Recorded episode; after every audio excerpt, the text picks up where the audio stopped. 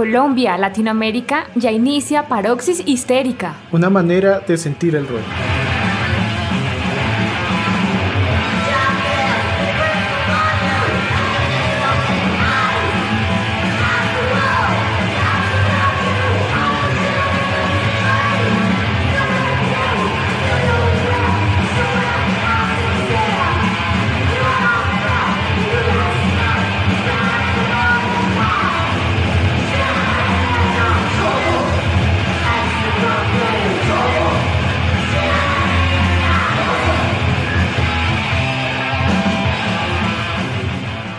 Familia histérica, les saludamos esperando que estén muy bien. Estamos empezando este 2023 con toda la energía y deseamos que este nuevo año tengan muchísimos éxitos, buena salud, ustedes y sus familias y amigos y por supuesto que siempre estén acompañados de muy buena música, de punk, rock y metal, como nos gusta.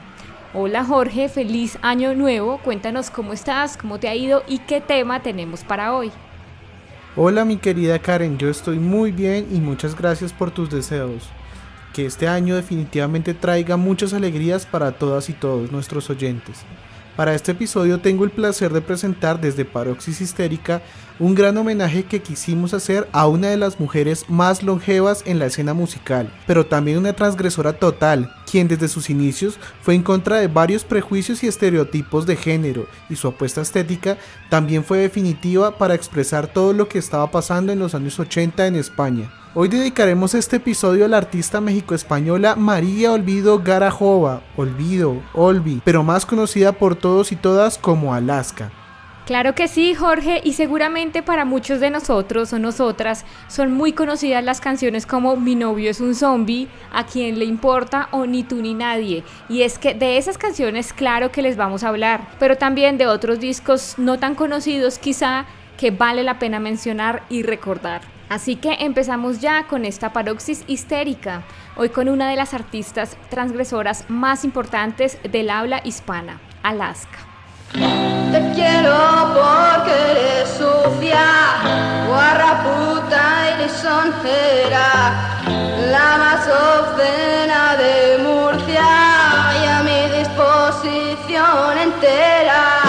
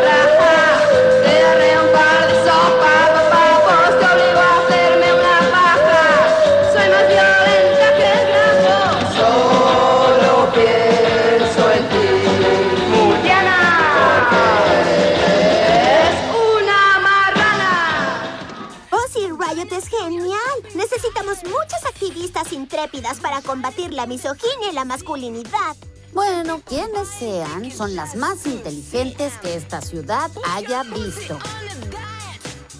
Paroxis histérica.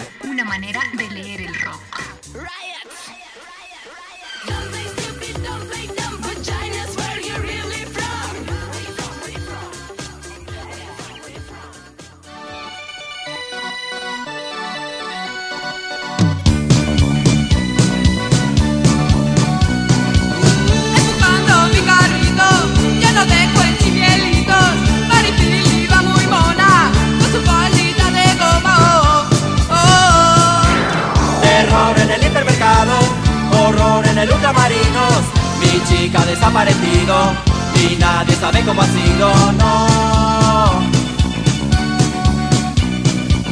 Mariquilica guapa, qué bonito ni una lata, desde prisa ves corriendo, no te espero en complementos. Oh. Terror en el hipermercado, horror en el ultramarinos, mi chica desaparecido y nadie sabe cómo ha sido, no.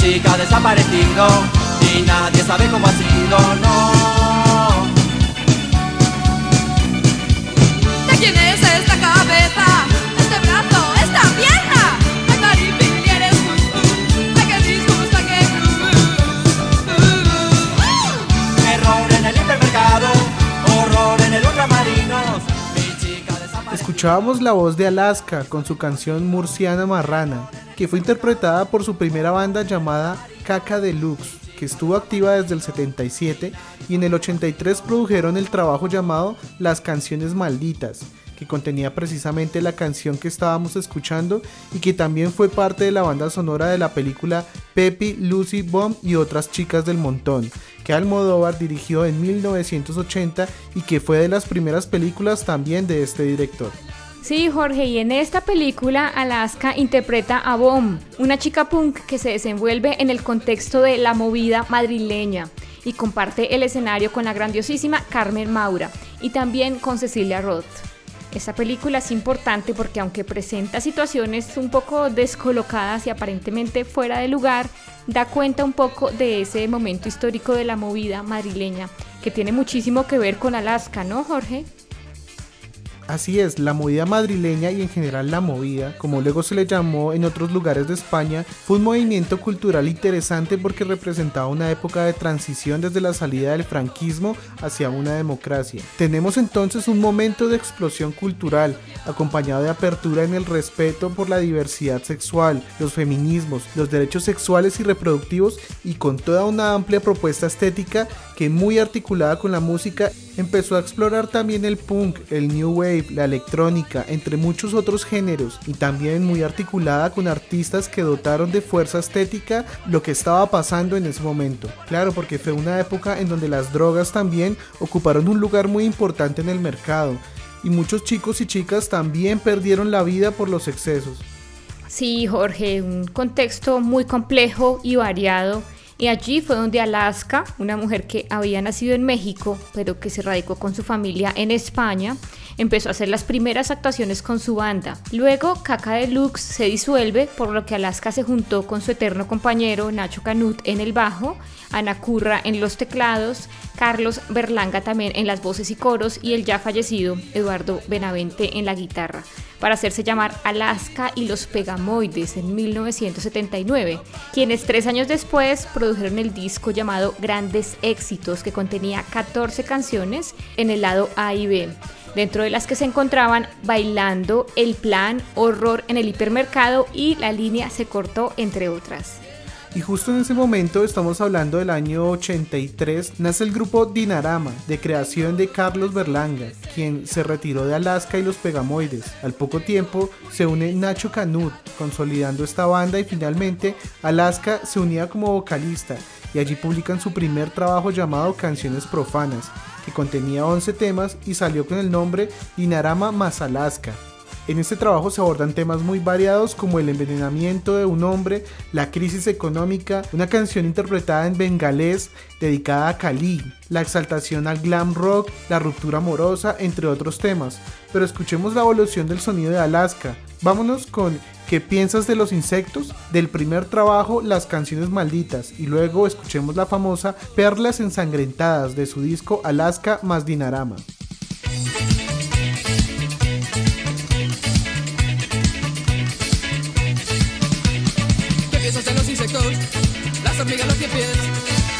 Las abejas, las termitas, arañas y parotes. ¿Qué piensas de los insectos? ¿Qué haces cuando los ves? Dime si sales corriendo o los tratas de coger. Me vigilan por las noches, por el día me persiguen y no sé qué hacer, no sé qué hacer.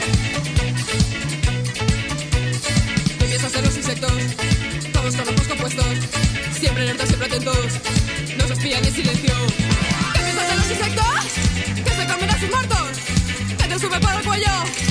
Me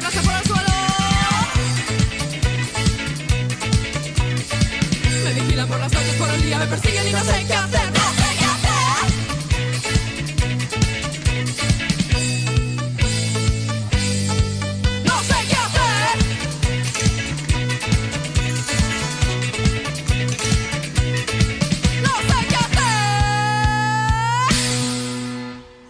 Paroxis Histérica pensamos cada canción. En Paroxis Histérica vivimos el rock.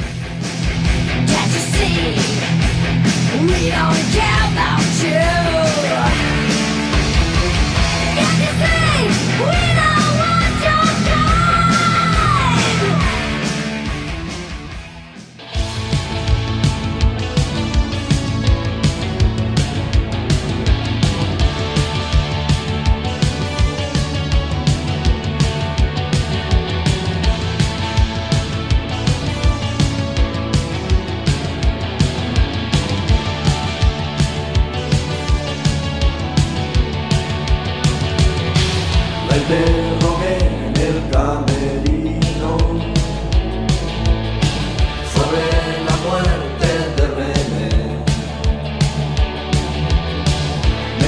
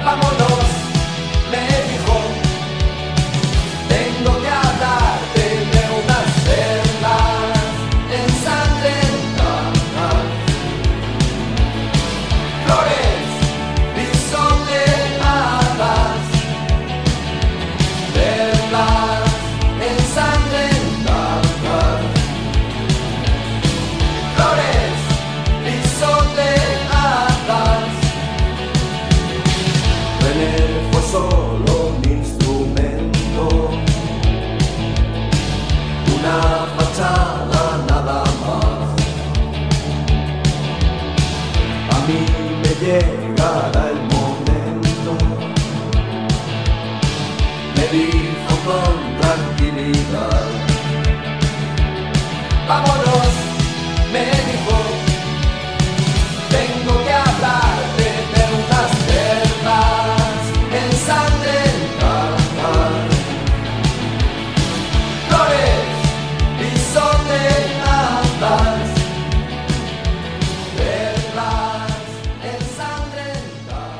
Sonaba esta propuesta, que aunque nos recordaba un poco ese pop rock, iba recibiendo también otras influencias de países vecinos, por lo que se iba a ir acercando a lo que la historia musical y la estética de la época estaba reclamando, el post-punk y el new wave que con la figura de Siouxsie Sus desde Inglaterra y de Nina Hagen desde Alemania estaban constituyéndose como marcos musicales de referencia femeninos importantísimos para otras mujeres artistas y que para el caso de Alaska se nutrió con los acercamientos que había hecho al estudio de la estética y el arte dramático y por supuesto también a la influencia tan grande que tuvo de la propuesta estética de David Bowie. Claro, Karen, como una producción mucho más elaborada y reestructurando al grupo como un trío ya llamándose Alaska y Dinarama. Sacan a la venta en el año 84 el segundo álbum titulado Deseo Carnal, que contenía dos de las canciones más famosas en esta banda, que llegaron a ser himnos del pop, Ni tú ni nadie, y cómo pudiste hacerme esto a mí. En este disco Alaska ya asume una estética con Drex, mucho más madura y con un estilo propio que iba a marcar lo que vendría para el futuro de la banda.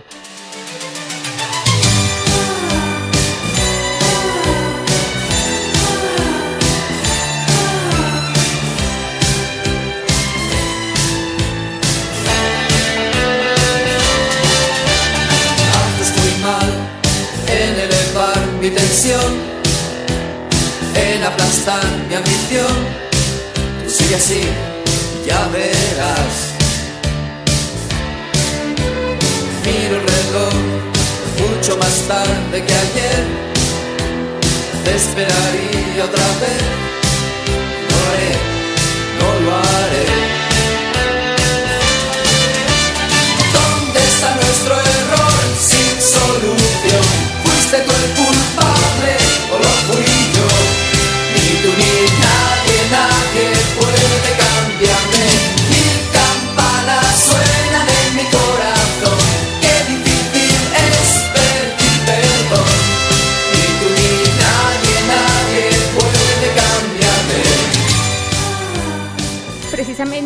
Dos años después publican el trabajo No es pecado, que se hizo para promocionar la gira por Latinoamérica.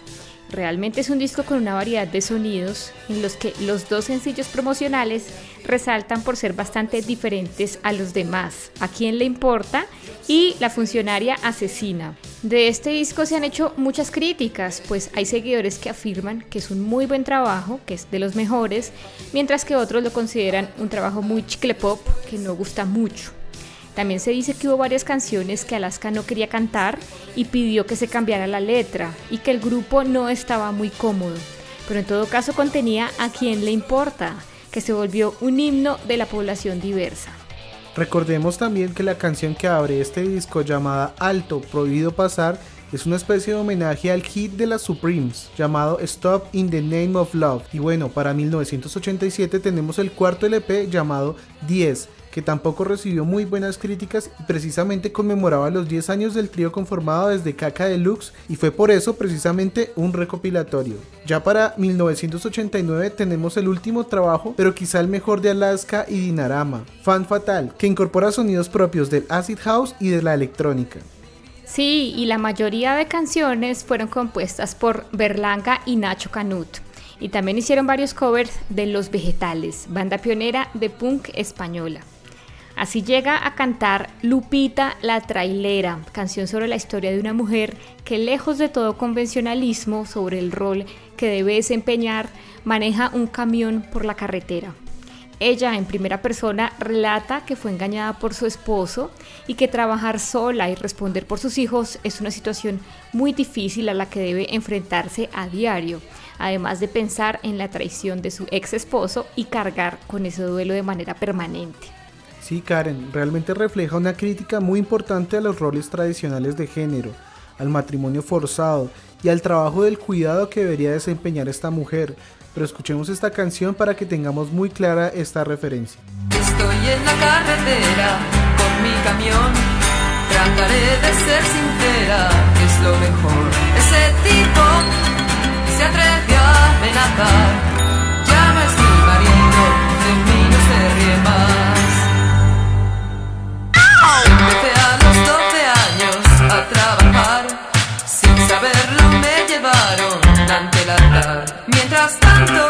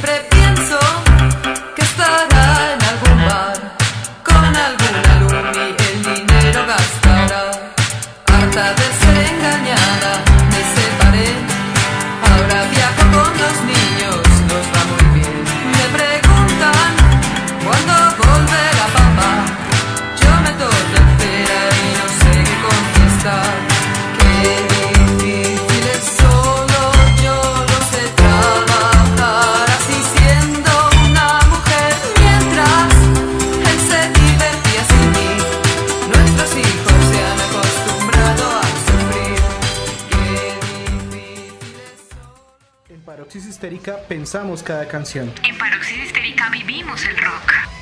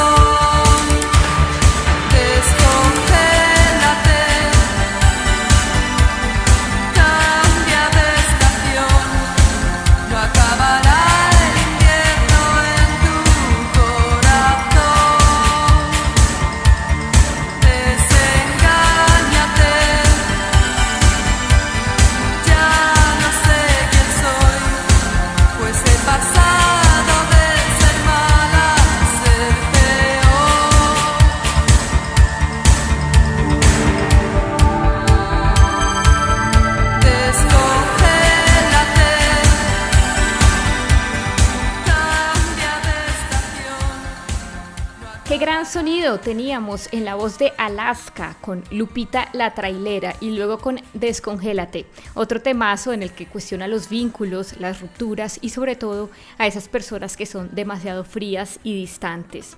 En este tema, Alaska se presenta con una actitud bastante transgresora y es que nosotros sí consideramos que ella es una mujer transgresora, aunque ella en el libro que tituló Transgresora las mujeres que cambiaron su mundo, argumenta que esta característica no está en sí en las personas, sino en quien las ve y las califica como tal. Alaska, de este modo, en el libro relata la vida de varias mujeres artistas, filósofas, literatas, deportistas, entre muchas otras profesiones que han tenido carreras muy importantes para la historia. Y es que además de cantar, actuar, componer, escribir, manejar empresas y ser productora de muchos de sus discos, es una coleccionista de libros y una lectora voraz. Y particularmente llama la atención la manera como ella a lo largo de su carrera se enfrentó a los medios e iba respondiendo diferentes preguntas en varias entrevistas. Por ejemplo, recordemos que cuando era joven, creo que no tendría más de 20 años, la entrevistaron en el programa presentado por Carmen Maura y dirigido por Fernando García llamado Esta Noche. En esta entrevista, Juan Hernández le hace preguntas formuladas desde el prejuicio y la descalificación, y ella le contesta con una tranquilidad y serenidad increíble, que lo deja sin respuestas muchas veces. Pero escuchemos un fragmento de la entrevista para que ustedes mismos vean la cantidad de señalamientos que le hacían al artista en este comienzo de su carrera. Si sus padres no hubieran existido, ¿habría existido Alaska? No. Perdón, si no se hubieran divorciado. Mm, quizás no, porque creo que Alaska ha surgido de un ámbito familiar muy especial, muy liberal, padres divorciados, cosas de estas. Hay una cosa que no entiendo muy bien. Usted es una mujer eh, liberada, eh, a la vista está. Eh, no entiendo cómo todavía vive con su madre. Mm, Yo me llevo muy bien con mi madre, que es otra mujer liberada. En cierta ocasión le leí una frase que yo creo que, que haría los gustos de las delicias de un escritor norteamericano, Hunter Thompson. Dijo usted, eh, no me gusta el alcohol, pero sí sus efectos. ¿No le da vértigo ser tan inteligente? No creo que sea tan inteligente. Nunca seas lo suficientemente. Eh, yo tengo la impresión de que usted eh, ha nacido en esta época por equivocación. Yo pienso que usted eh, le hubiera ido de maravillas haber nacido en el medioevo. ¿Le haría feliz, por ejemplo, que, que un caballero andante le, le pidiera la mano? Me encantaría porque no quedan ya caballeros andantes y sí quedan princesas. Y creo que el sentido del orgullo, del honor que había en la Edad Media, sobre todo de consideración hacia las mujeres, era maravilloso, se ha perdido. Imagínese que, que un día decide por, por- se decide por la maternidad y resulta que usted tiene un hijo normal. ¿Conoce el cuadro de Goya Saturno devorando a sus hijos? Sí, supongo que me sería muy familiar en ese momento. Eh, si- en fin, si llega la vejez, que, que no lo creo y perdóneme, ¿se vería de niñera? Porque claro, esto no va a durar toda la vida, supongo yo. Bueno, ya he dicho que yo quiero ser millonaria. Y la vejez, pues supongo que cuando... De momento el año que viene cumplo los 40. Y luego quiero tener el suficiente dinero para la primera arruga estirar. Estirar y estirar. Y definitivamente muy atinada en sus respuestas a Alaska. Y claro, es que si vamos mirando el desempeño que ella tuvo a lo largo de su carrera, vemos que es muy interesante porque va madurando y contestando siempre de manera muy sensata y con una facilidad con las cámaras que se le nota todo el tiempo. No en vano fue la presentadora del programa de televisión Bola de Cristal durante muchos años y también de otros programas y producciones audiovisuales.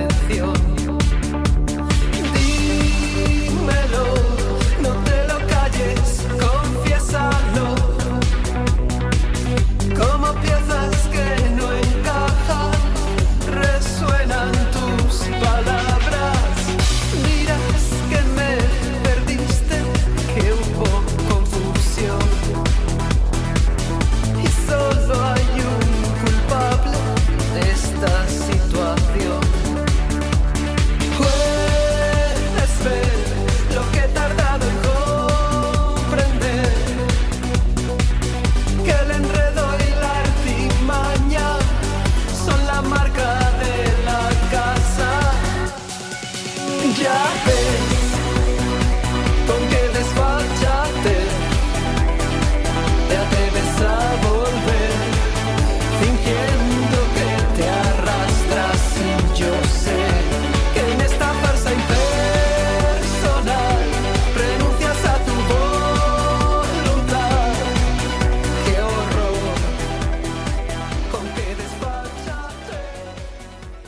Bueno, pasemos ahora a hablar de la prolífica banda Fangoria que una vez Dinarama se disolvió, Alaska conformó con Nacho Canut, en donde enteramente se ha dedicado a hacer electrónica, rock y pop.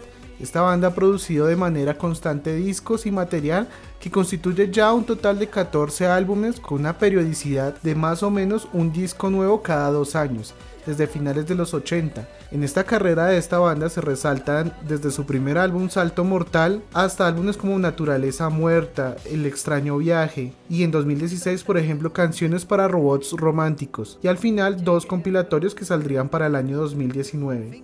Claro, es una producción muy extensa y siempre con el estilo de voz de Alaska y sobre todo la estética, porque creo que aunque ella fue abandonando esa estética punk y new wave, sí adoptó un estilo muy gótico que aún hoy en día se le nota muchísimo.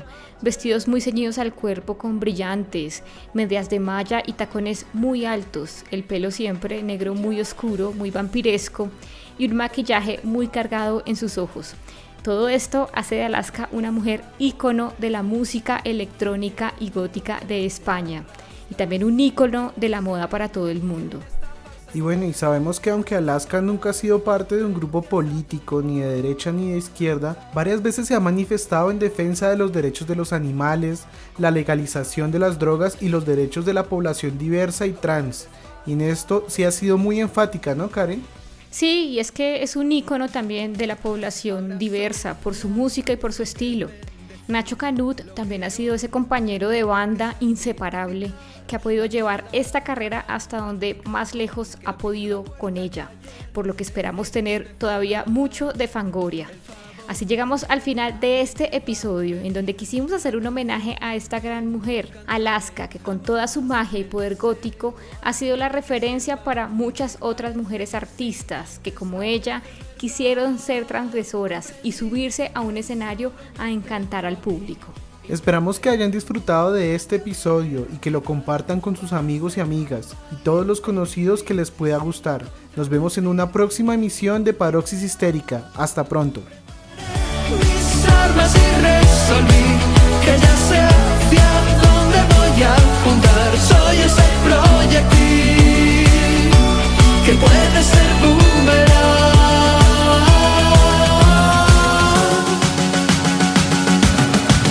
Ahora soy la sombra de un maniquí, sonriéndote sin gesticular.